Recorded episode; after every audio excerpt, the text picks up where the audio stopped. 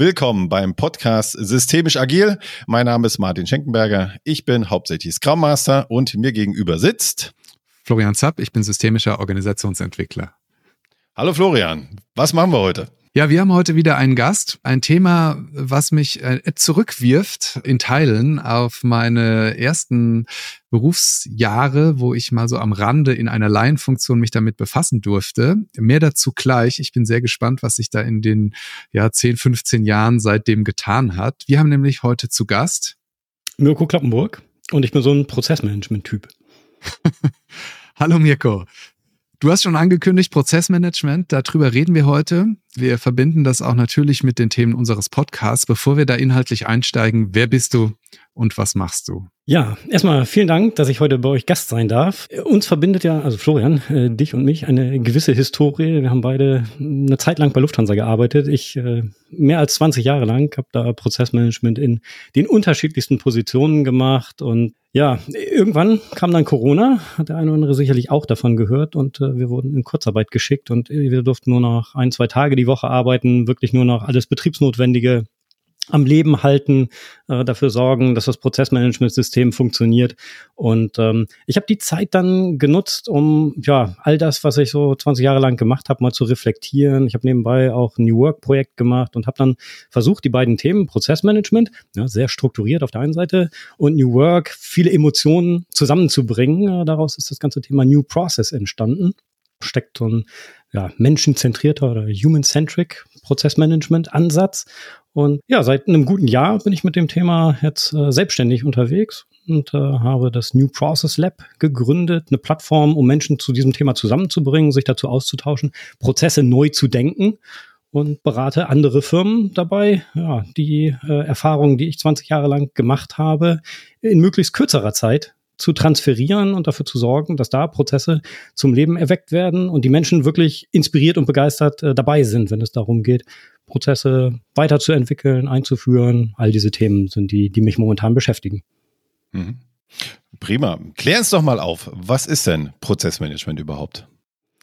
Ja, also ich glaube, wenn man jetzt bei Wikipedia gucken würde, dann würde man vermutlich über so ein Standard Lifecycle äh, stolpern, dass es beim Prozessmanagement darum geht, Prozesse zu identifizieren, zu gestalten, zu modellieren, einzuführen, zu steuern und weiterzuentwickeln. Ja, das ist so das äh, Trockene, würde ich sagen, was da dahinter steckt. Und das ist auch genau das Problem, dass Prozessmanagement häufig äh, als ziemlich langweilig angesehen wird. Ich würde das eher ganzheitlich betrachten und Prozessmanagement als einen Managementansatz bezeichnen, der einem Unternehmen hilft, einer Organisation hilft, eine abstrakte Strategie irgendwie in die Realität zu überführen und zum Leben zu erwecken. Und das ist eigentlich das, womit ich mich beschäftige. Gerne auch angefangen beim Purpose. Äh, wofür sind wir als Organisation eigentlich da und äh, wie können wir das zum Leben erwecken und wie schaffen wir es dann auch, die Realität so zu verändern, äh, dass wir auf diesen Purpose einzahlen. Das wäre meine Definition ähm, davon. Es geht natürlich viel um Prozesse, um Abläufe, um Rollen, gerne auch mit einem Tool das Ganze dokumentiert. Also schon sehr, sehr umfassendes Themengebiet. Äh, insofern können wir gerne gucken, in welche Teilbereiche wir da heute tiefer einsteigen. Weitere Klärungsfrage vorneweg. Was ist das berühmte BPM, was man so viel hört? Also BPM steht für Business Process Model and Notation. Allgemein die Bezeichnung für Geschäftsprozessmanagement. Aufpassen muss man an der Stelle. Äh, häufig geht es dann auch um BPMN 2.0, was für Business Process Modeling Notation in der Version 2.0 steht. Das ist ein, weltweiter Standard, wie man Prozessdokumentation erzeugen kann, auf einem Niveau, die, wenn man es wirklich umfassend macht, am Ende auch dafür geeignet ist, teilweise auf Knopfdruck Code zu generieren. Das ist dann aber eine Art und Weise, die für den Mitarbeiter oder für den Menschen boah, Informationen enthält, da muss man das wirklich studieren, was diese Notation eigentlich bedeutet. Insofern bin ich persönlich ein großer Fan davon, das stark zu vereinfachen und mit Prozessdokumentation zu arbeiten, die auch von einem Mitarbeiter super leicht, äh, intuitiv, eingänglich zu verstehen ist. Das wird dann gerne als irgendwie Simplified BPMN 2.0 bezeichnet. Aber auch das ist kein Standard. Also da, da gibt es leider keinen Standard gerade zum Mitarbeiter hin. Und das wäre eigentlich super wichtig, ähm, da mit einer einheitlichen Sprache zu sprechen. Und das ist beispielsweise eins der Themen, was ich bearbeite, dafür zu sorgen, in den Organisationen dann mit einer einheitlichen Sprache zu agieren. Also Sprache im Sinne von, wie dokumentiere ich meine Prozesse und das so simpel dass jeder Mitarbeiter das einfach versteht, ohne dass er großartig ein Wirtschaftsinformatikstudium mit Vertiefung Prozessmanagement gemacht haben muss. Spannendes Thema, ne? Also das begleitet uns ja auch immer wieder, Florian, ne? Eine gemeinsame Sprache für das finden, was wir denn da so machen. Sehr spannend. Ähm, eine Sache, Mirko, fällt mir direkt äh, spontan ein und ich glaube, da kommen wir bestimmt noch drauf. Was man ja auch ganz viel hört immer, ist Digitalisierung, Digitalisierung, Digitalisierung. Und meiner Meinung nach geht Digitalisierung ohne Prozessmanagement nicht, oder? Aus meiner Sicht auch. Also erstmal muss ich ja wissen, wovon rede ich da eigentlich? Was möchte ich digitalisieren? Und für mich, und ich habe gerade heute Morgen wieder einen Workshop bei einem Kunden gehabt, wo wir erstmal einen Ist-Prozess beschrieben haben, weil Ziel ist, ja, er soll automatisiert werden, es soll ein Tool eingeführt werden, aber wofür eigentlich? Ja, es war gar nicht so richtig klar, wie machen Sie das heute eigentlich? Wie läuft das Ganze ab und an welchen Stellen kann ein Tool wirklich helfen? Insofern ist äh, das Vorhandensein von Prozessdokumentation oder überhaupt das Vorhandensein eines grundlegenden Prozessverständnisses aus meiner Sicht elementar, um dann anschließend auch Prozesse digitalisieren zu können. Insofern führt da kein Weg dran vorbei. Ähm, ist dann immer die Frage, wie tief dringt man da ein, wie umfangreich modelliert man auch Prozesse, äh, um dann was zu digitalisieren. Aber definitiv, ja, das äh, ist aus meiner Sicht eine Grundlage. Mirko, ich würde gerne sogar noch mal eine Ebene tiefer gehen. Du hast ja im Vorfeld gefragt, ob unsere Zielgruppe der Hörerinnen und Hörer Expertinnen äh, im Thema Prozessmanagement sind, will keinem Unrecht tun, äh, habe es aber mal eher etwas verneint. Wenn, wenn jetzt jemand zuhört, dem das vielleicht das so das Wort Prozesse was sagt, aber so diese ganze Idee so in, in, in, in Geschäftsprozessen zu denken fremd ist. Warum ist das denn für Organisationen sinnvoll und wichtig, sich mit Prozessmanagement zu beschäftigen oder noch so ein bisschen globaler gefragt, auf welches Problem ist denn Prozessmanagement die Antwort? Mhm. Also glaube, am Ende ist ja irgendwie alles ein Prozess. Ja, also alles, was wir tun, den ganzen Tag über, ähm, lässt sich irgendwie als Prozess beschreiben. Häufig ist das nicht so offensichtlich, ja, man macht das halt irgendwie, aber man könnte sich hinsetzen und dann auch entsprechende Abläufe beschreiben, strukturieren. Und genau da fängt das Ganze an. Also ein klassischer Prozess besteht aus meiner Sicht mindestens daraus, dass ich die beteiligten Rollen identifiziere. Und ähm, das muss nicht unbedingt eins zu eins oder sollte nicht eins zu eins eine Stelle sein, sondern es kann durchaus sein, dass ich auf einer Stelle ja auch mehrere Rollen innehabe, ja, wenn ich das jetzt in mein normales Alltagsleben transferiere. Sprich, äh, da ist schon mal interessant, wie sind denn eigentlich meine Rollen definiert? Und dann würde ich die Tätigkeiten und Entscheidungen, die äh, von dieser Rolle ausgeführt werden, ähm, ja, erstmal identifizieren und dann irgendwie in eine Ordnung bringen und gerne auch das ähm, ja, so dokumentieren, dass das beispielsweise in Schwimmbahnen stattfindet. Ja, also Grundlage von BPMN 2.0 und anderen Notationen ist es häufig, äh, Prozesse in Schwimmbahnmodellen abzubilden, so dass man also in einer Zeile dann eine Schwimmbahn hat. Vorne ist die Rolle definiert. Und die Tätigkeiten, die dann in der jeweiligen äh, Zeile folgen, sind die, die von der Rolle ausgeführt werden. So, wenn ich dann mehrere Schwimmbahnen übereinander habe und äh, eine Interaktion zwischen den Rollen stattfindet bei Tätigkeiten oder etwas von einer an die an eine andere Rolle übergeben wird, kann ich das wunderbar visualisieren. Also das wäre erstmal so die, die Grundlage, was ist denn eigentlich ein Prozess? Ja, und ein Minimum einfach eine Dokumentation von Rollen, Tätigkeiten und Entscheidungen. Und idealerweise gibt's vorne bei einem Prozess einen Kunden, für den ich das Ganze mache und hinten wird der Kunde dann bedient. Also könnte man sich das vorstellen und äh, dazwischen passiert halt ein bisschen was. Ich habe vorne einen Input, hinten einen Output und in der Mitte arbeiten die Rollen dann entsprechend an diesen Themen, um diesen Output zu generieren. So, und das ist, glaube ich, überall relevant. Gerne fällt es irgendwie hinten runter, weil keine Zeit ist, sich damit zu beschäftigen. Aber das ist gerade immer ein Zeichen dafür, dass man das eigentlich tun sollte. Ich äh, sehe es häufig jetzt so im Startup-Umfeld habt ihr sicherlich auch bei euren Projekten schon erlebt, solange die Firma so klein ist, dass man für alle möglichen Fragen da die Gründer fragen kann, ist alles gut. Ja, die äh, sozusagen das Genie ist da dann am Werk und äh, das kann alles beantworten. Aber wenn die Firma wächst und mehr Mitarbeiter eingestellt werden, dann kommt man schnell ähm, auf so ein Level, wo man eben nicht mehr für jede Frage zum Chef gehen kann und äh, oder zum Gründer dann auch noch gegebenenfalls äh, ein, zwei Hierarchiestufen höher. Äh, und da hilft es dann schon, bestimmte Abläufe zu dokumentieren, damit man einfach eine Basis hat, um Mitarbeiter schnell einzuarbeiten oder denen auch eine Referenz an die Hand zu geben, wie bestimmte Dinge ablaufen sollen. Und das kann man jetzt dann hochskalieren, äh, wenn das Unternehmen größer wird und größer wird. Und teilweise ist es ja sogar gesetzlich gefordert, dass ich meine Abläufe dokumentiere dann komme ich gar nicht drum herum. Ne? Sei es jetzt in der Luftfahrt, ähm, beispielsweise, da ist viel Dokumentation notwendig, um entsprechende Genehmigungen zu bekommen, aber ja auch im Medizinbereich oder in, Kernkraftwerken. Ja, beispielsweise, da möchte ich gerne auch, äh, dass das vernünftig strukturiert abläuft und nicht irgendwie zufällig.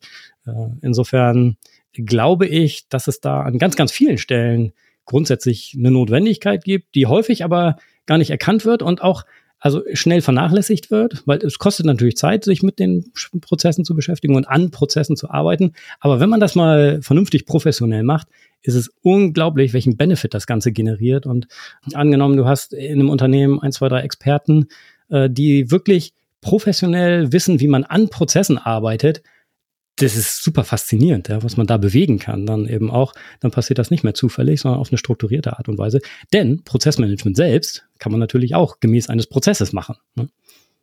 Ich überlege gerade, vielleicht fangen wir damit nochmal mit der Frage an. Jetzt äh, hast du gesagt, das eine ist ja die die Sachen aufzuschreiben und äh, finde ich gerade auch nochmal ein schönes Beispiel. In der Tat, ähm, man spricht ja so in der Systemtheorie von All-Channel-Networks, wenn, wenn alle mit allen noch reden können. Das ist ab einer bestimmten Größe nicht mehr möglich mhm. und äh, ab dann muss man auf irgendwas anderes zurückgreifen. Jetzt ist ja aber, glaube ich, wenn ich das richtig verstehe, nicht nur der, die Idee, wir schreiben einfach Dinge auf, wie so eine Bibliothek, sondern du hast ja schon vermutlich den Anspruch, Prozesse auch zu verbessern.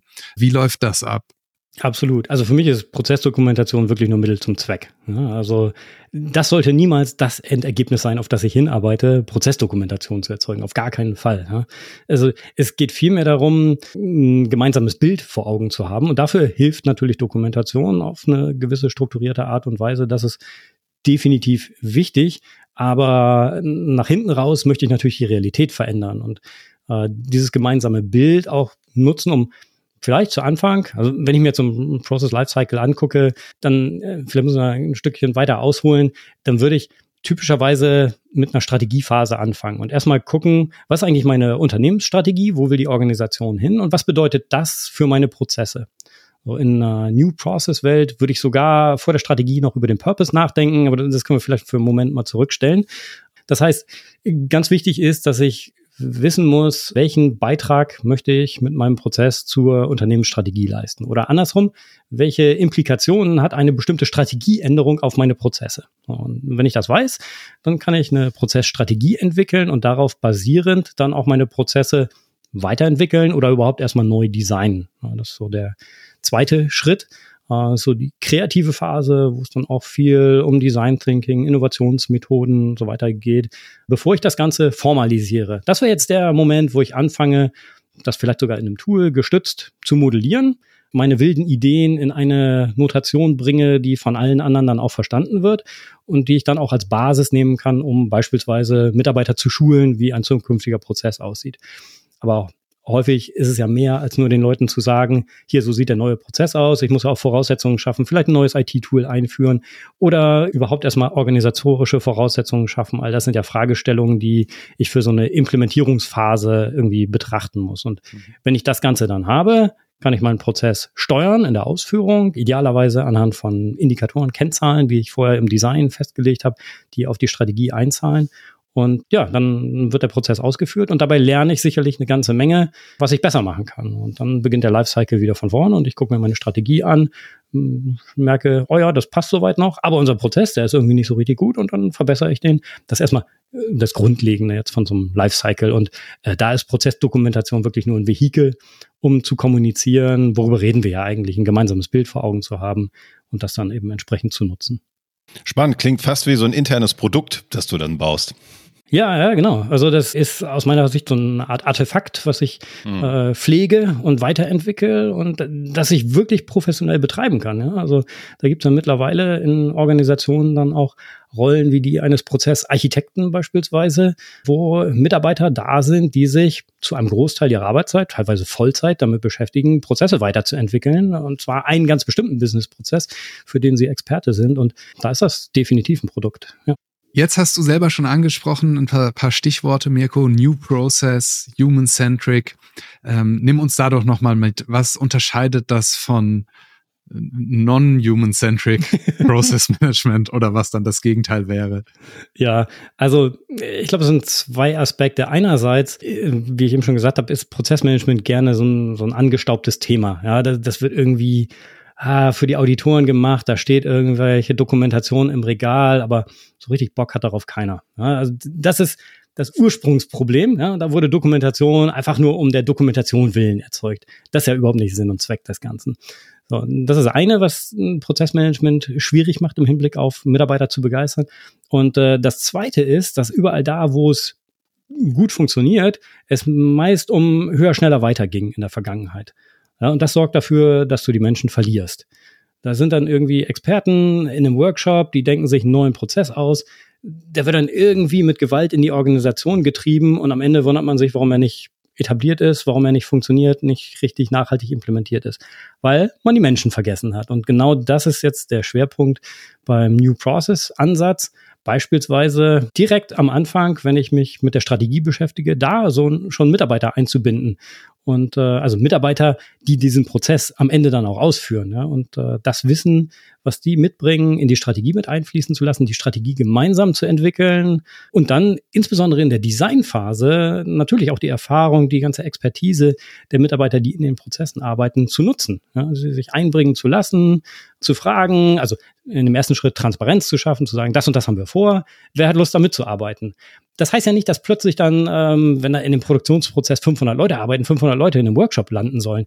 Auf gar keinen Fall. Aber ich möchte gerne transparent machen, was tun wir eigentlich und äh, Einzelnen die Möglichkeit geben zu sagen, okay, ihr könnt gerne im Workshop mitarbeiten und dann findet sich häufig sowieso eine Stichprobe. Hat ja auch nicht jeder Bock drauf, äh, aber erstmal ist die Möglichkeit gegeben. Ne? Also da äh, die Mitarbeit zu ermöglichen. Eine andere Variante wäre dann ja auch im Nachgang an so einen Workshop die Ergebnisse einfach transparent zur Verfügung zu stellen, zu kommunizieren, einen Einblick zu ermöglichen, zu sagen, hier Leute, das und das haben wir erarbeitet.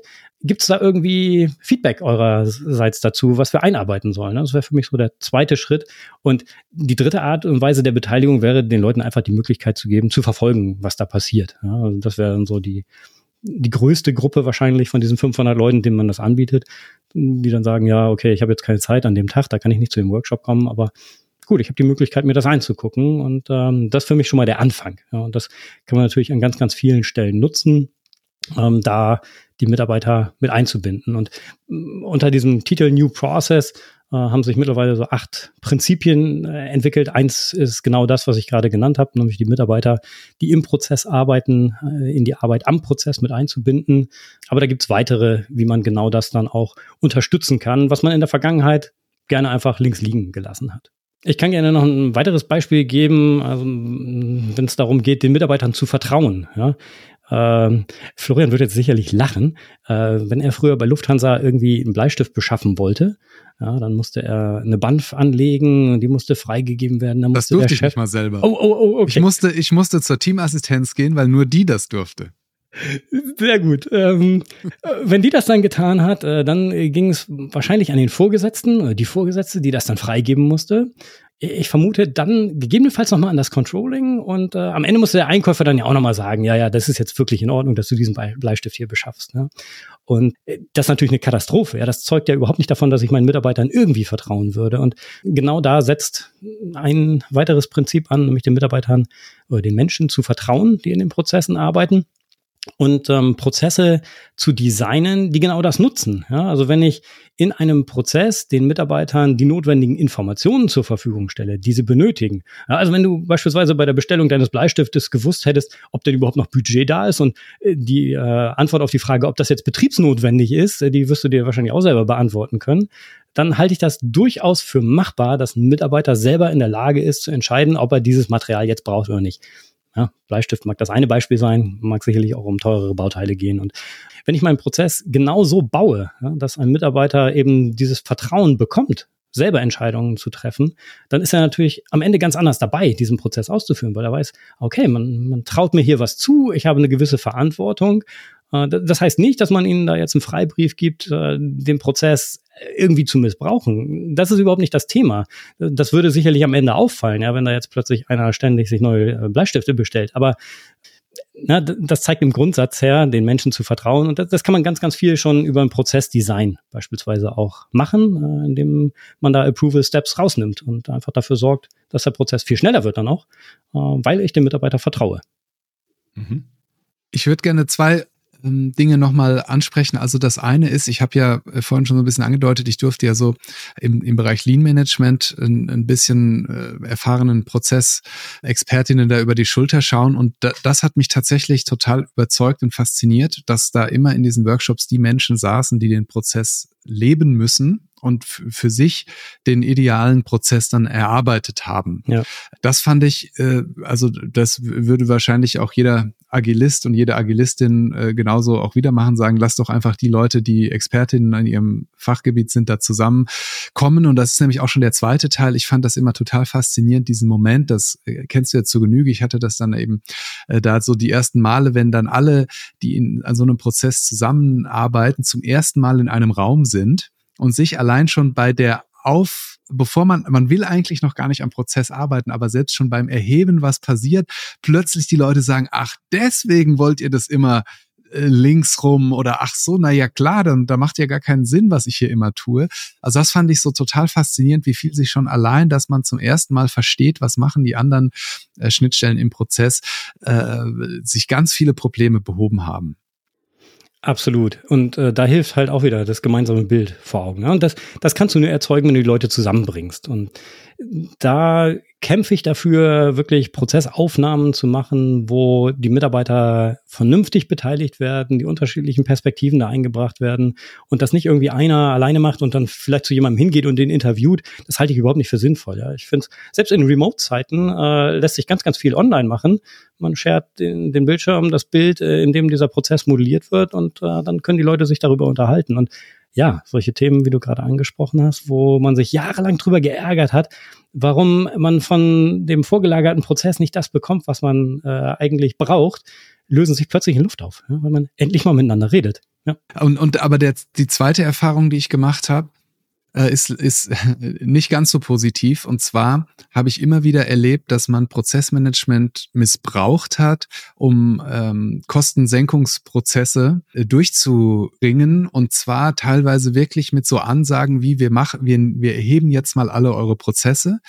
Aber jetzt müsst ihr schon mal, weiß ich nicht, zwei Stellen einsparen ähm, und dann gucken wir hinterher, was noch eingespart werden kann. Und es war gar nicht angelegt, also in, einem, in einer offenen Prozessaufnahme hätte ja auch rauskommen können, man bräuchte mehr Personal oder äh, irgendwas in der Art. Also das ist so leider das Zweite, was ich erlebt habe, dass man das so als ja Alibi oder äh, Instrument äh, des Cost-Cuttings benutzt hat. Kennst du das auch? Ja, in so einem Unternehmen habe ich auch mal gearbeitet.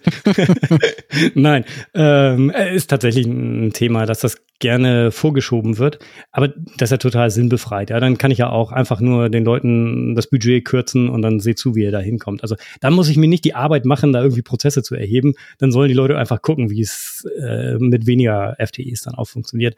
Halte ich überhaupt nicht für zielführend.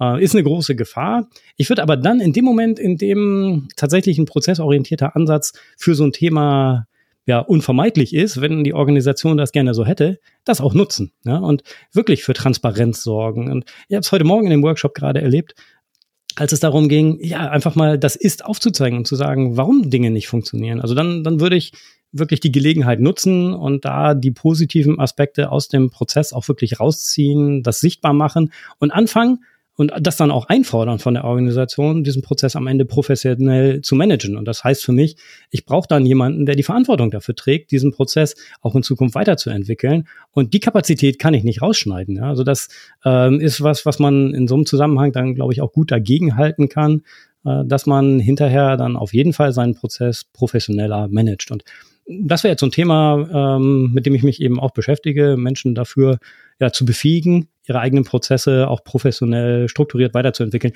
Nicht unbedingt nur für eine ganze Organisation, kann auch einfach nur im HR-Bereich, ja, ein Thema, was ich gerade mache, da kam der HR-Leiter und sagte, ich muss hier was tun, ja, ähm, und da machen wir es halt nur im HR-Bereich, ist vollkommen okay. Ähm, das muss nicht immer unternehmensweit sein. Florian, du hast gerade gesagt, äh, ich darf auf die agilen Themen kommen, möchte ich aber gerade noch gar nicht. Äh, Mirko hat nämlich vorhin noch was genannt, New Work, äh, da möchte ich gerade nochmal einen Halt machen. Du hast gesagt, du hast das verbunden miteinander, jetzt hast du ja vorhin schon ein bisschen was gesagt, also ich glaube, New Work in der Erarbeitung wahrscheinlich der Prozesse, ne? Ja, ich, ich gebe mal ein Beispiel für ein Projekt, was ich in der Vergangenheit gemacht habe, was ich jetzt eher dem New Work-Themengebiet zuordnen würde. Da ging es darum, Anforderungen an die Zukunft zu ermitteln, er könnte genauso gut prozessualer Natur sein. Und in, in dem Zusammenhang haben wir uns gefragt, wo machen wir denn jetzt unsere Workshops? Ja, gehen wir einfach in so einen eingestaubten Meetingraum hier in einem Gebäude und verstecken uns? Oder gehen wir damit raus? Und wir wollten das war ein unternehmensweites Thema, da wirklich offensichtlich äh, machen, dass hier eine Veränderung ansteht, ja, auch so ein bisschen auf die Kultur einwirken. Und äh, wir haben in, in dem Fall dann einen Roadshow-Container gemietet, ja, den mit äh, Graffitis besprüht bzw. bekleben lassen und haben den mitten aufs Werksgelände gestellt und haben darin unsere Workshops gemacht. Äh, können wir auch wunderbar Prozessaufnahmen machen. Ja, ein Roadshow-Container mit viel Glasfläche und er war 24-7 geöffnet. Das heißt, ähm, die Workshop-Ergebnisse klippten an der Wand, man konnte sich das angucken.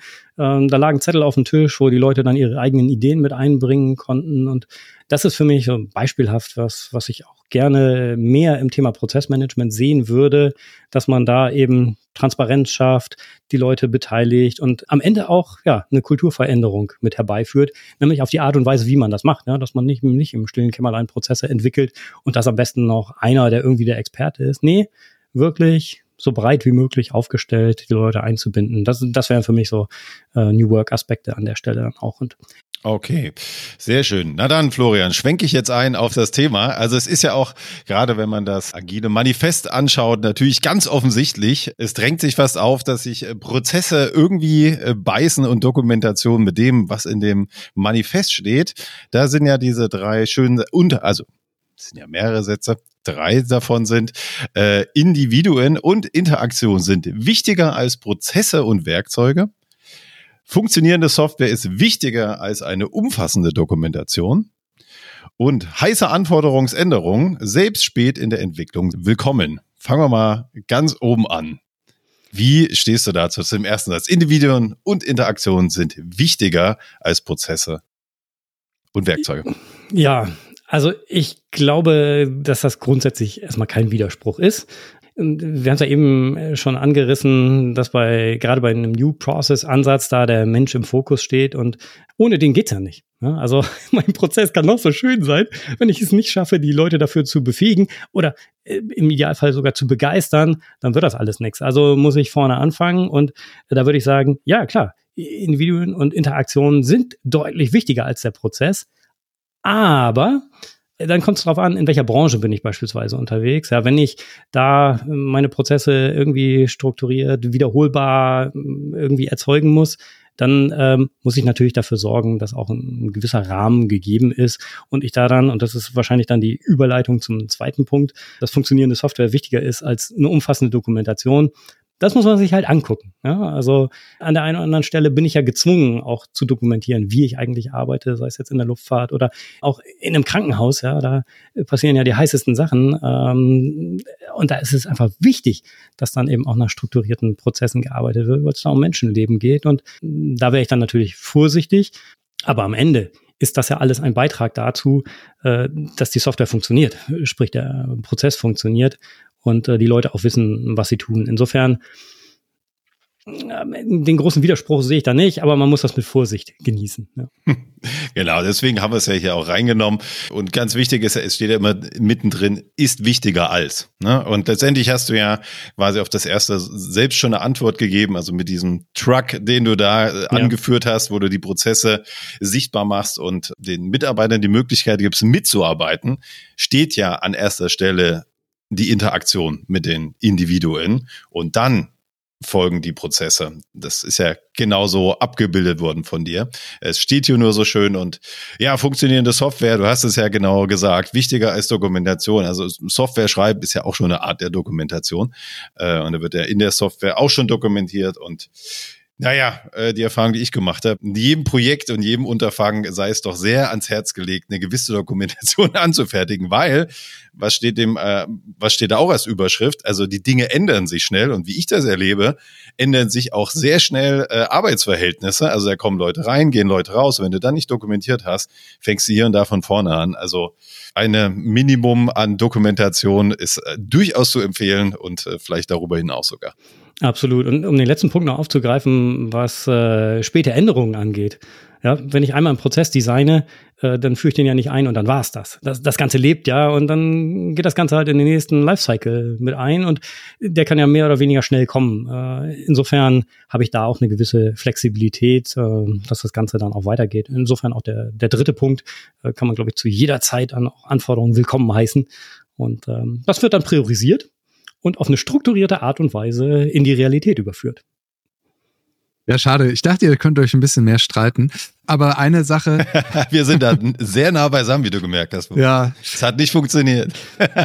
aber, ja, aber Florian, das noch ganz kurz. Das wird ja gerne ähm, äh, tatsächlich so im Bullshit-Bingo angeführt. Ja, äh, lass uns mal agil arbeiten. Diese ganzen Prozesse, das brauchen wir alles nicht. Das hält uns ab von der Agilität. Und also, um, um damit hier an dieser Stelle auch mal aufzuräumen, ja, dem ist nicht so. Ja, jemand, der agil arbeitet, der arbeitet maximal strukturiert. Ja, der ist zwar ganz, ganz schnell unterwegs und plant dann vielleicht auch mal neu, aber gerade so ein äh, Scrum-Prozess, der ist ja, also strukturierter geht's ja eigentlich gar nicht als das, was da passiert. Insofern, das muss man sofort ausbremsen, wenn da irgendwie im, im Bullshit-Bingo des Managements solche Sachen rausgehauen werden. Bitte nicht. Also, das zeugt eigentlich nur von Unwissenheit dann. Ja, in der Tat, Martin dokumentiert mehr Prozesse als ich. Das sehe ich total ein.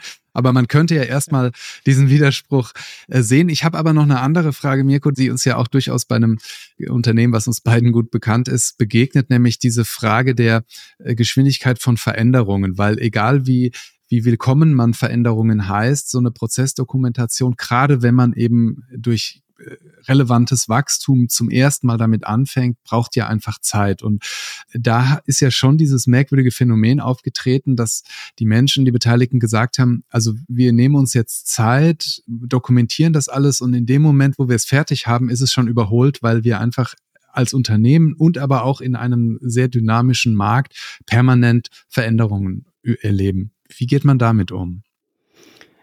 Also das ist leider so, ne? Also häufig ähm, ist die Realität viel, viel schneller als das, was man schafft zu implementieren, weil eine Implementierung von einem Prozess einfach auch Zeit kostet. Ja, ich muss Voraussetzungen schaffen, ich muss Menschen befähigen. Das geht nicht auf äh, Knopfdruck. Und ich glaube, das ist nicht das Unternehmen, von dem du gerade gesprochen hast, aber ich äh, kenne da eins, wo wir auch beide äh, mal gewesen sind.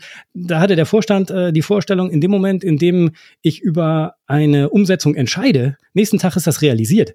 Und das ist ja nun einfach nicht. Ja? Ich, ich brauche halt einfach Zeit.